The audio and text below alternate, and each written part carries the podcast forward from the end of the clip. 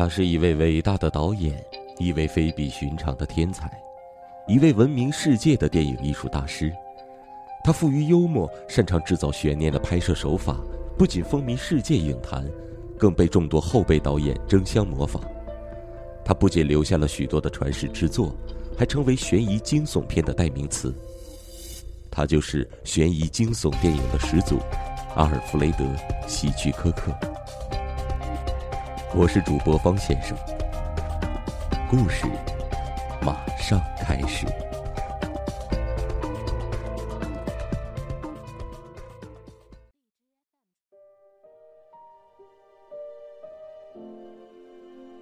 雇主把莱肯带到一家灯光昏暗的酒吧里，然后向那个站在吧台旁边穿格子西服的人点头示意。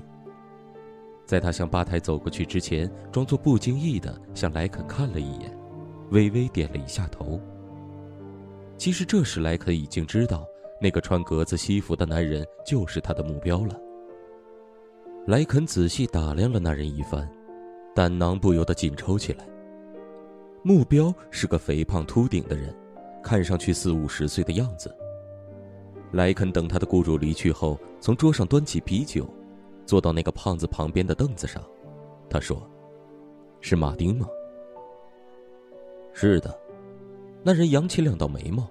“哦，莱肯，我居然没认出你来，哦，真该死。”莱肯心里想：“也许你认不出我，对你还更妙些。”他说。我认识你的时候，你不是叫马瑞罗吗？哦，朝鲜战争回来以后改的名。他握着莱肯的手。你还是那么英俊，几乎当年和我把你从敌人的埋伏圈里救出来时一模一样。谢谢。我说，你在这一片做什么？马丁脸上的笑容忽然开始消退。你怎么知道我改名字了？我知道你很多事，马丁。什么意思？我们找张桌子坐下来好好聊聊。他们坐定之后，莱肯说：“马丁，你用不是你的前读博士吗？”谁告诉你的？马丁开始收拢他的双眉。我们可是为同一伙人工作。你，你跟我们是一伙的。在行动小组。行动。他们派我来干掉你。马丁的脸顿时变得惨白。莱肯说：“最初你的名字和长相我根本没记起来，你只是我的一次任务。直到刚才遇见你，我才知道我的目标居然是你。可是，可是菲尔斯先生说这一切都没问题，我可以慢慢还那笔钱，而且……”他是想让你没有防备，马丁。菲尔斯之所以把我从加州找到这儿来，是因为你认得全纽约的职业杀手。你搞什么鬼？居然敢动帮会的钱！有个骑士跟我说，有匹马已经做了手脚，一比二十，我想发笔横财。结果呢？一开赛，马的右腿就跌断了，而你的马票就此吹了。是啊。我，我告诉老板时，他让我去找菲尔斯先生本人。我告诉他我在公司的记录一直很好，我说我一定会还上那笔钱。他说没问题。菲尔斯是要拿你开刀做个榜样。可是，为什么？我一定会想办法把账扯平的。即使不为了生意，菲尔斯也得树立一个权威。莱肯，求求你，看在我救过你一命的份上。走吧，马丁。莱肯满意的看着早报，一则新闻说，一个匿名电话打到了警方那里，报告晚上一个码头仓库发生了枪战。警方搜查后找到一件男人的外套的一部分，夹在一根锯齿状的树桩上，衣服口袋中有份驾驶执照，主人的名字叫马丁，是黑社会外围的一个小喽啰。莱肯走出旅馆。找了个公用电话亭，拨了个电话。电话铃只响了一会儿，就有人接。喂，任务完成。很好，七点整，到家里来。菲尔斯是一个瘦长冷漠的中年人，他坐在宽大的写字台后面，板着脸，一点笑意也没有。莱肯解释说他没带枪，但还是站得笔直，任由保安搜身。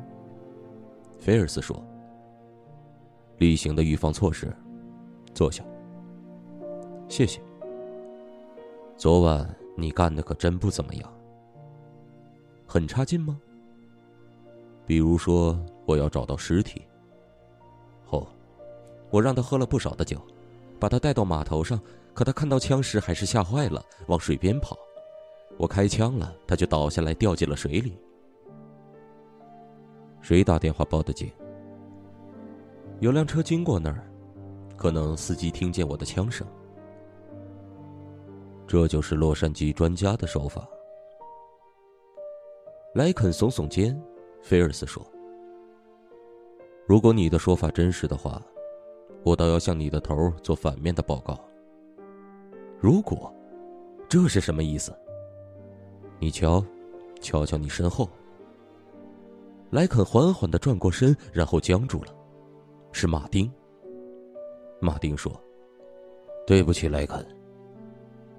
你对往日伙伴的忠诚是值得赞扬的。”菲尔斯说：“但他不该超过对帮会的忠实程度。”马丁告诉我你如何设计，在木桩那留下外套，再报警等等。莱肯冷冷的看着马丁：“你怎么能这么干？”我不得不如此。你送我的五千元没法花一辈子，早晚我还得找工作。可帮会的人到处都是，我总会被发现的。你在加拿大的亲戚呢？还有农场？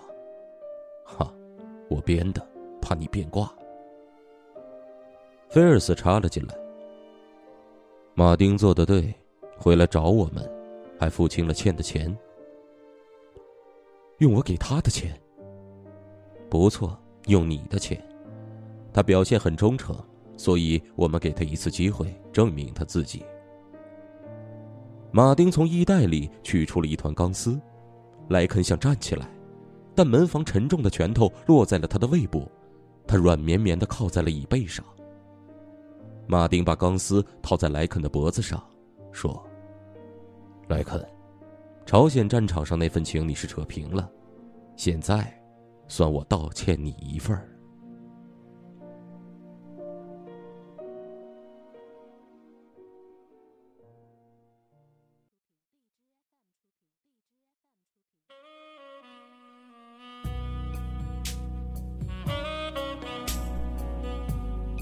关注五六七电台，你想要的声音，这里全都有。